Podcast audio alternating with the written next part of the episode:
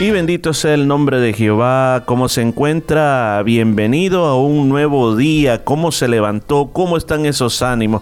¿Cómo durmió? Bueno, mire, no importa cómo fue su noche, pero mire, Dios nos ama tanto que nos ha regalado un día totalmente nuevo. Así que vamos a comenzar el día con los salmos, entregándole las primicias a nuestro Señor. Y vamos al Salmo 49 que se llama la insensatez de confiar en las riquezas. Un salmo por los hijos de Coré. Dice, oíd pueblos todos, escuchad habitantes de todo el mundo. O sea, se está diciendo, atención, como una trompeta sonando, aquí se va a decir algo importante. Así los plebeyos como los nobles, el rico y el pobre juntamente. Para todos es este mensaje, no solo para ciertas personas, todo, tanto el que sabe como el que no sabe. Mi boca hablará sabiduría y la meditación de mi corazón inteligencia. Esto lo que nos está hablando, ya me está sonando este salmo como que fuera parte del libro de Proverbios, porque está hablando de dos palabras, de sabiduría y está hablando de la inteligencia. Recuerdo esto, de que la sabiduría aquí en el contexto bíblico significa ese conocimiento que viene directamente de Dios esa capacidad, ese, ese podemos llamar, esa, no sé si llamarle o decirle la palabra información, pero esa gotita, si podemos decir, de conocimiento que viene de Dios a nosotros, eso es sabiduría tener eso. Y luego recuerde que la sabiduría no solamente es tener un conocimiento, sino que es la aplicación del conocimiento, o sea, la aplicación de lo que Dios te ha mostrado, cómo lo vas a aplicar. Para saber cómo aplicarlo a las diferentes situaciones de la vida necesitas inteligencia. La inteligencia es la herramienta para aplicar la sabiduría. Entonces, aquí dice claramente, mi boca va a hablar sabiduría, o sea, de lo que Dios ha dado, y la meditación de mi corazón inteligencia. O sea, está diciendo, con lo que Dios me dio, yo voy a sacar conclusiones y lo voy a llevar a cabo.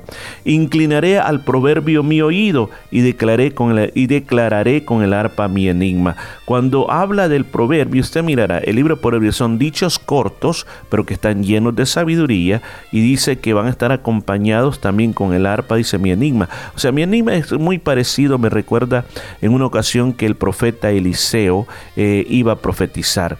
Y cuando iba a profetizar pidió que le trajeran una, una arpa y mientras tocaban el arpa él profetizó. O sea que en los antiguos tiempos los profetas se inspiraban en la música para lanzar sus profecías. Dice, ¿por qué de temer en los días de adversidad cuando la iniquidad de mis opresores me rodee? Comienza con una pregunta. Recuerde, ¿Cómo comenzó este salmo? Este salmo muy diferente a lo que hemos venido viendo. ¿Y, cómo es diferente? Es diferente en que dice que mi boca hablará sabiduría, o sea que estas son palabras de sabiduría. Y comienza haciendo una pregunta, así como Jesús muchas veces en sus enseñanzas, él abría el tema con una pregunta. Pues este tema se hace con una pregunta. ¿Por qué de temer en los días de mi adversidad cuando la iniquidad de mis opresores me rodee? O sea, es algo que a ti mismo te vas a preguntar. Y dijimos en el Salmos anterior que el hablarse a uno mismo es bien, pero ayuda mucho. Entonces, eso te ayuda a traer la revelación de Dios a tu vida. Dice, los que confían en sus bienes y de la muchedumbre de sus riquezas se jactan, ninguno de ellos podrá en manera alguna redimir al hermano ni dar a Dios su rescate. ¿En qué está hablando aquí? Cuando está hablando de redimir al hermano, habían dos maneras de redimir a una persona. Número uno, tú tenías que redimir los primeros frutos de la tierra. Tú tenías que redimir a tus primogénitos, a tus animales. La palabra redimir es, por ejemplo, el Señor decía que el varón que rompiera matriz le pertenecía a él, o sea, el primogénito. Entonces, el Señor dijo, no me traigan los niños a mí, no me los vayan a dar a mí porque yo no soy el Dios que acepta sacrificios de niños. Pero me van a redimir ese niño por medio de una ovejita. Tráigame una ovejita o traigan una ofrenda. Y entonces, de esa manera ustedes están pagando para que eso sea suyo, pero me pertenece a mí. O sea, es algo que el Señor está poniendo claro aquí cuando habla de redimir al hermano. La otra cosa, cuando se ocupaba la palabra redención, era cuando una persona por una deuda había quedado esclavo y tenía que trabajar como esclavo hasta que pagara la deuda. Pero si tenía un familiar que tenía el dinero para pagar la deuda, lo redimía, pagaba el precio. Entonces dice aquí, los que confían en sus bienes, o sea, en lo que tienen, eh, y, y, su riqueza se jacta en ellos, ninguno de ellos podrá en manera alguna redimir al hermano. O sea, no es por las riquezas, ni es eh, lo, que, lo que tiene, lo que eh, puede hacer la, la, redención, sino que dice más adelante, mire, porque el rescate de su vida es demasiado caro y nunca le bastará para que viva en adelante para siempre y nunca vea corrupción. Entonces ahora nos está llamando, nos está diciendo que no solamente se trata de una redención para sacar de esclavitud, sino que nos está hablando de una redención que da vida. Y aquí como que de repente esto se está, se está tornando en un lenguaje alegórico, que está diciendo algo pero quiere decir otra cosa. O sea, ¿en qué aspecto? Pensemos ahora como ser humanos. Como ser humanos, a mí me, como ser humanos pecadores, como seres humanos que nacimos en pecado, que necesitamos ser redimidos de la esclavitud del pecado, nos está diciendo que yo no voy a ser salvo por el dinero que tenga, no voy a ser salvo por las tierras que posea, que si yo pudiera dar todo lo que yo tengo para ser salvo, nada de eso me va a poder salvar. Eso es lo que está tratando de decir, no voy a poder pagarle a Dios yo mismo para que yo sea salvo, sino que yo necesito a Jesucristo para que me salve de cualquier situación de pecado. Porque dice, para que Él viva en adelante para siempre y nunca vea corrupción. Porque dice, el rescate suyo es demasiado caro y nunca le bastará. O sea, eso me trae a la memoria. ¿Cuánto vale una alma? ¿Cuánto vale una alma? Yo le voy a responder, ¿sabe lo que vale una alma? Vale la sangre preciosa del Hijo de Dios. Cristo tuvo que venir a esta tierra, morir en la cruz. El Hijo de Dios, el primogénito, la primicia de Dios tuvo que venir a esta tierra para rescatar el alma de cada hombre que está perdido. Por eso dice, y no solamente, como aquí dice el versículo 9, para que viven adelante para siempre y nunca vea corrupción. O sea, lo que está hablando de que nosotros, por medio de la salvación de Dios, nuestro cuerpo se va a pudrir, pero nuestra alma va a vivir por siempre y siempre con un nuevo cuerpo que el Señor nos va a dar, un cuerpo glorificado que no va a conocer lo, lo que es la corrupción viendo desde el plano de esta tierra, cuando el Señor nos salva, nos limpia todo pecado, pero ¿Podemos volver a pecar? Claro que sí, pero no ser esclavos del pecado y que el pecado nos corroa. Ya no, no puede pasar eso, porque ahora somos libres de todo eso. Versículo 10 dice, pues verá que aún los sabios mueren, que perece del mismo modo que el insensato y el necio. Esta frase la dice Salomón en Eclesiastés, cuando dice, un mismo fin les pasa a uno como al otro. Y en su íntimo pensamiento es que sus casas serán eternas y su habitación y sus habitaciones para generación y generación y dan sus nombres a sus tierras. Mas el hombre no permanece en su opulencia, sino que es semejante a las bestias que perecen. Este su camino es locura, con todos sus descendientes aprueban sus dichos. Y luego hay una palabra que dice Selah, y explicamos lo que es Selah. Mire, esto como que me parece muy parecido al lenguaje que utilizó Salomón en Eclesiastés. Cuando hablamos que la vida no se trata de acumular y acumular muchas cosas. Ellos piensan, dijo, que sus casas serán eternas y que sus habitaciones serán de generación para generación. La idea del hombre, imagínense, la idea del hombre es vivir en opulencia para siempre, millonario para siempre. Hay películas que ya se comenzaron a imaginar que lo que vale en la tierra no es el dinero, sino que tú compras años, le compras años a los pobres. Los pobres cada vez viven menos y los ricos comienzan a vivir una eterna juventud. Esas son las, las ideas de los hombres. Pero muchos se les olvida que todo llega a su fin, que la fiesta terminará, que la salud se acabará. Y dijo, es semejante a las bestias que perecen. No se dan cuenta que el camino es locura. Aunque sus descendientes aprueben sus dichos, pero sus caminos es locura.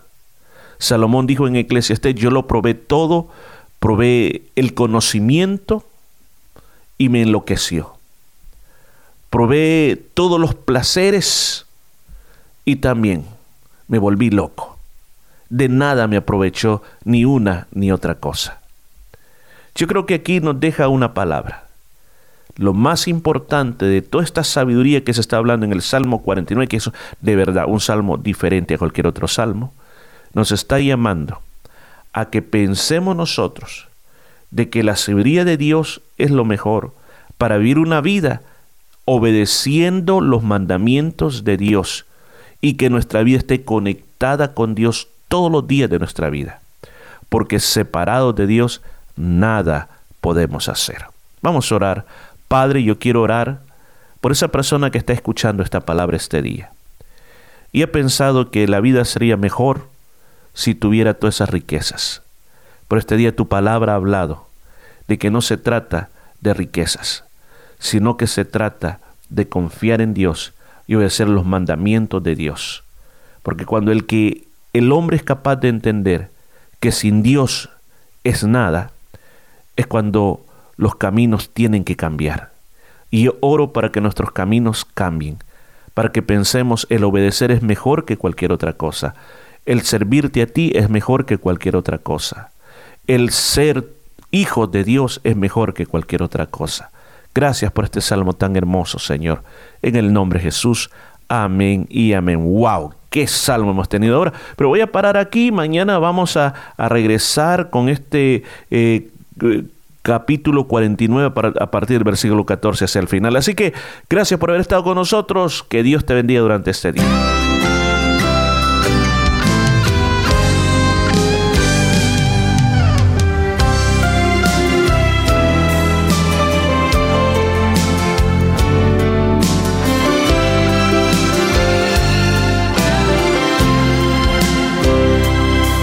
Al que me ve Biblia, le es difícil entender lo que pasó. Fui un borracho arrogante, agresivo y vanidoso, y mi peor enemigo era yo. ¿Cuántas veces hice llorar a mi familia? A mis vecinos yo los escandalicé.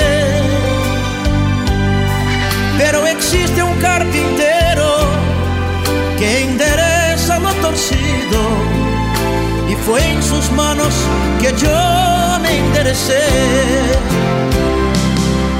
Y mi vida ahora es otra Hoy yo vivo con Jesús, soy guiado por el brillo que hay en su luz.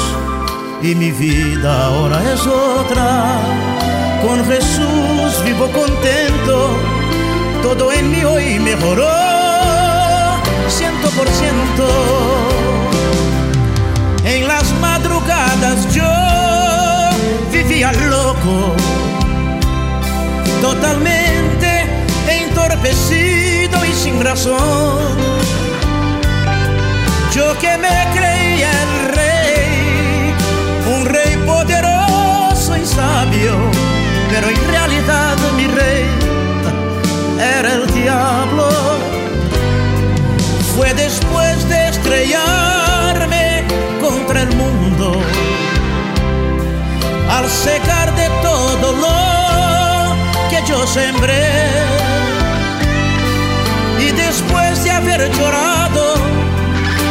Que otros por mí lloraron, finalmente mis rodillas yo doblé.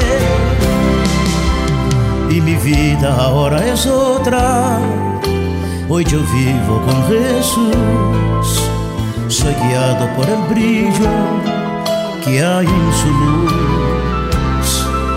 Y mi vida ahora es otra. Con Jesús vivo contento, todo en mí hoy mejoró, ciento por ciento.